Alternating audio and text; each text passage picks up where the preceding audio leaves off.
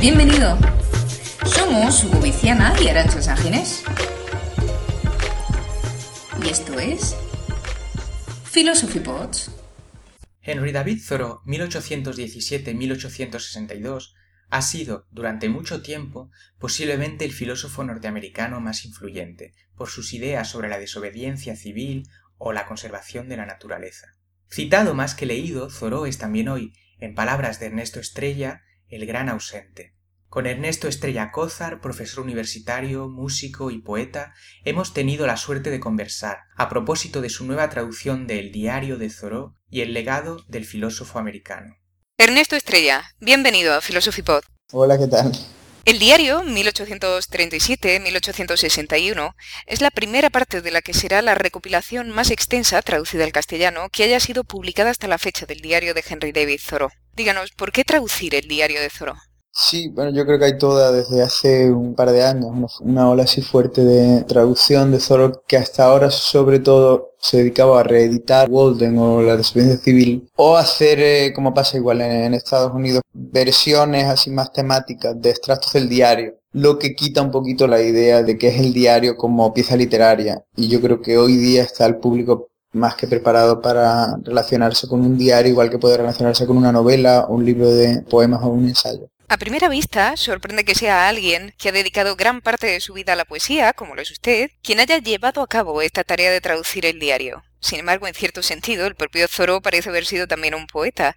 ¿Cuánto de poesía hay en el diario? En cuanto a mí, la verdad es que yo siempre he estado trabajando géneros híbridos y precisamente acaba de salir también esta misma semana, junto al libro de Thoreau, un ensayo mío amplio sobre el poema en prosa de Juan Ramón Jiménez Espacio, que trata toda la cuestión del poema en prosa también. Y la verdad es que siempre el, poema para mí es un modo de pensar el mundo. Yo lo, no, no, necesariamente me aparece dentro de un verso o dentro de un libro de poemas, ¿no? Y en cuanto a, la relación de Thoreau con la poesía, es precisamente este tipo de escritores que están en, que no consiguen encontrar la forma para su pensamiento los que más tensionan y los que más eh, punta le sacan al pensamiento poético a menudo cómo Baudelaire hizo con los poemas en prosa después de Las flores en mal. Resulta complicado ser parco en epítetos al referirse a Thoreau. Él se veía a sí mismo como un escritor, pero como acabamos de señalar, también fue en cierto sentido un poeta, además de naturalista. El mismo director de la Association for Advancement of Science, asociación que más tarde editaría la revista Science, llegaría a invitarlo a formar parte de su organización. Las medidas de Thoreau en relación con la flora y la fauna de los bosques de Walden han sido utilizadas incluso en estudios actuales sobre cambio climático. Y sin embargo, curiosamente, Thoreau escribe lo siguiente en su diario. See not with the eye of science, which is barren, nor of youthful poetry, which is impotent. Contempla no con los ojos de la ciencia, que es baldía, ni con los ojos de la poesía juvenil, que es impotente. Háblenos un poco de esta forma de mirar al mundo que describe Thoreau. Sí, me parece muy interesante que hayáis, que hayáis visto eso, porque en el diario, y además se, se, ve mucho más que en Walden, hay una dinámica de la observación de lo exterior. Lo exterior puede ser una planta, un, fenómeno atmosférico, un vecino o un acontecimiento político, pero hay toda una, un modo muy severo de relacionarse con lo que hay fuera y muy, y muy preciso y muy activo, que yo creo que eso es lo que le da al diario la flexibilidad y el interés, ¿no? Y claro, a él ni lo poético como una especie de idealización de la naturaleza, ni lo científico le podía resultar un fin en sí mismo. La lucha suya es que esas dos zonas o esos dos eh, modos de acercarse a la realidad no eran lo suficientemente sensibles. Thoreau es también uno de los inspiradores de lo que luego se llamaría ambientalismo, movimiento nacido en Estados Unidos y cuyos mayores logros en la época se corresponderían probablemente con la creación de los primeros parques naturales. Como digo, Thoreau es un idealista. Incluso, en ocasiones, es visto como un ambientalista ingenuo. Y no obstante, en su diario podemos leer cosas como esta. It is vain to dream of a wildness distant from ourselves. Es en vano que soñamos con una naturaleza salvaje distante de nosotros mismos. ¿Era pues Thoreau realmente un ambientalista ingenuo? ¿Qué implica esta visión de la naturaleza?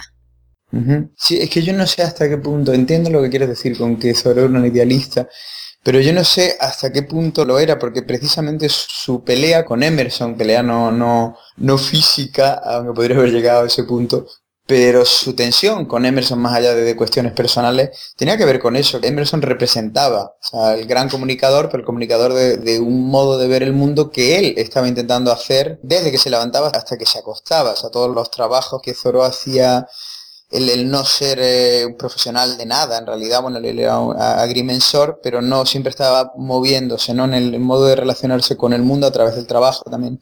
Y yo creo que es precisamente el, no idealismo de Thoreau lo que lo lleva a desarrollar una relación con la naturaleza que no puede osificarse ni en lo científico, ni tampoco en una especie de defensa de, la naturaleza. Él es también muy entiende que hay una serie de ciclos en la naturaleza que hay que respetar, o sea, no, no tiene nada que ver con esta visión eh, que hoy podemos tener de, respeto continuo, de alabanza, de una especie de divinización de la naturaleza.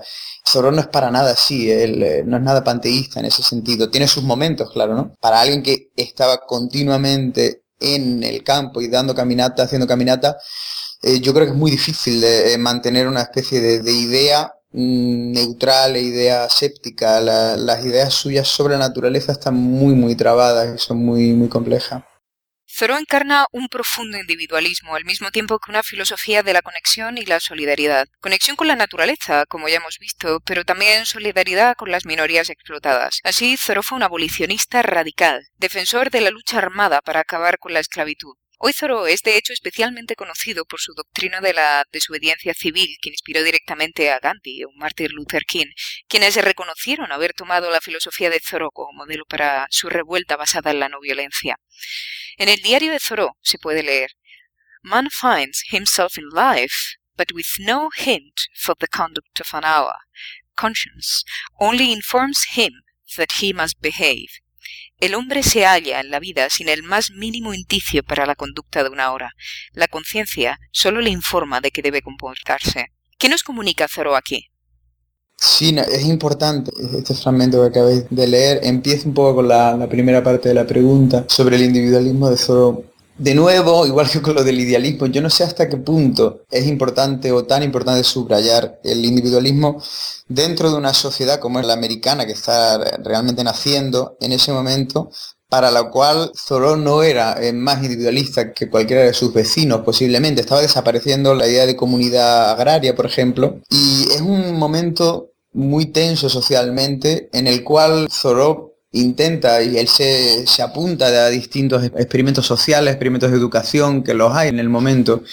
Y es un momento muy activo en el que él prueba a relacionarse con la sociedad, pero eso no termina de ocurrir. Y todo el mito de la misantropía de Thoreau, que en realidad era así, pero tiene más que ver yo creo que con el contexto y con el cómo él entendía que la sociedad debía ser que no con su propia circunstancia, que es algo que yo creo que no es, tan importante. Y todo el tema de la desobediencia civil, por ejemplo, es una cuestión que tiene que ver con la responsabilidad directa del ciudadano y del individuo frente a una cuestión como es qué hace mi gobierno con los impuestos que yo pago. Es muy interesante que un americano sea el que plantee esa relación directa, ¿no?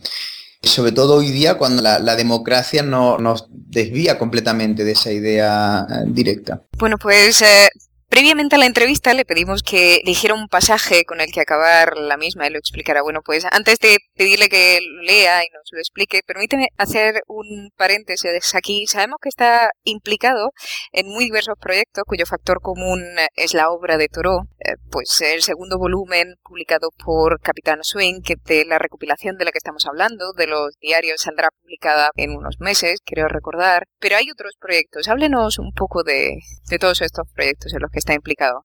En realidad, como no soy eh, solo traductor, sino que sobre todo he trabajado durante mucho tiempo en la, creación de poesía, música, eh, aparte de, la academia, durante el periodo de, traducción me di cuenta del tipo de desensibilidad increíble con la que funcionaba la prosa y el pensamiento de Thoreau, que yo solo había visto antes a lo mejor en Proust, por ejemplo, ¿no? O en desde otro punto de vista. Y eso empezó a remover una serie de ideas lo cual me llevó a concluir que había que hacer, que tenía que hacer algo, ¿no? Trabar estos textos de Zoro y estos diarios y la dinámica de esos diarios con algún proyecto creativo. Y hay, hay una parte al principio del diario que se llama Gleanings, que en español significa la rebusca. Una vez que se ha hecho la cosecha, eh, hay gente que va a recoger o a buscar lo que, lo que ha podido quedar de la gran cosecha. Y esa rebusca, el, el gleaning, me interesa mucho porque es un, proceso donde hay que desarrollar un tipo de sensibilidad y percepción muchísimo más aguda de lo que sería una, cosecha eh, normal. Y con esa idea del gleaning, de la rebusca, empecé a pensar en abrir eh, una prosa que podría ser una novela corta, podría ser una ópera radiofónica, que tuviera precisamente esta dinámica. Cuando habla de obra radiofónica, ¿a qué se refiere? Bueno, esto es un, género ya bastante clásico que la verdad tiene el interés que permite, dentro del mundo de la música contemporánea, permite mucho, mucho margen para la experimentación. Y en este caso, por ejemplo, como digamos, necesitaremos una temática, una idea, y yo la idea que voy a sacar es un proyecto muy chulo que tuvo Thoreau y que puso en funcionamiento durante, justo al poco de terminar su estudio en Harvard con su hermano, que era abrir una escuela experimental, donde ellos llevaban a los chicos a hacer excursiones en la, naturaleza y todo esto, ¿no? Un poquito lo de la lengua de las mariposas, pero en la realidad.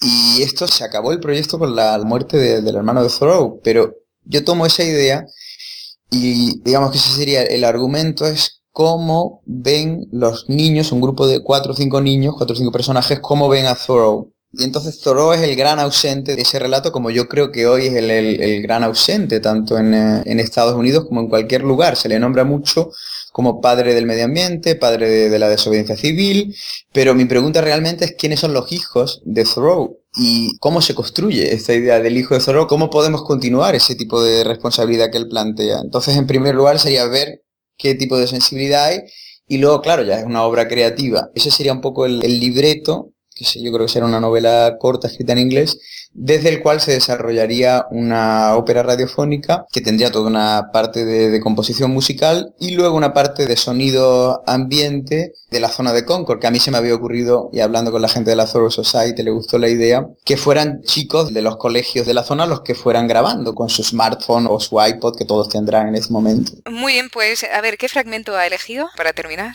He elegido uno que quizás tiene que ver con una de las preguntas que estabais haciendo. Y es un fragmento del 19 de julio de 1851. Lo, lo voy a leer. 19 de julio. Aquí estoy, con 34 años, y mi vida aún casi no se ha abierto. ¿Cuánto hay todavía en germen? Hallo en tantas ocasiones tal intervalo entre mi ideal y su circunstancia actual que podría decirse que aún no he nacido. Tengo el instinto social, pero no hay sociedad. La vida no dura lo suficiente ni para un solo éxito. Es difícil que ese milagro ocurra en los próximos 34 años. Me da la impresión de que mis estaciones se suceden con mayor lentitud que las de la naturaleza. Mi tempo es diferente. Estoy satisfecho. Esa revolución veloz de la naturaleza, incluso de la naturaleza en mi interior, ¿por qué debiera acelerarme? Dejemos que cada hombre dance al son que escucha, sea cual sea su medida. ¿Importa que madure tan rápido como un manzano o como un olmo? ¿No será que mi vida dentro de la naturaleza, en su proporción sobrenatural, es sólo la primavera, una porción infantil de la vida de mi espíritu? ¿Se hará venano mi primavera? ¿No estaría entonces sacrificando un estado completo allá por una apresurada y mezquina perfección aquí? Si mi curva es amplia, ¿por qué doblarla hacia un círculo más pequeño de lo que merece? El despliegue de mi espíritu no sigue el ritmo de la naturaleza. La sociedad para la que se me hizo no está aquí. Ernesto Estrella, muchísimas gracias por haber aceptado la invitación de Philosophy Pots. Un verdadero placer haberlo tenido con nosotros.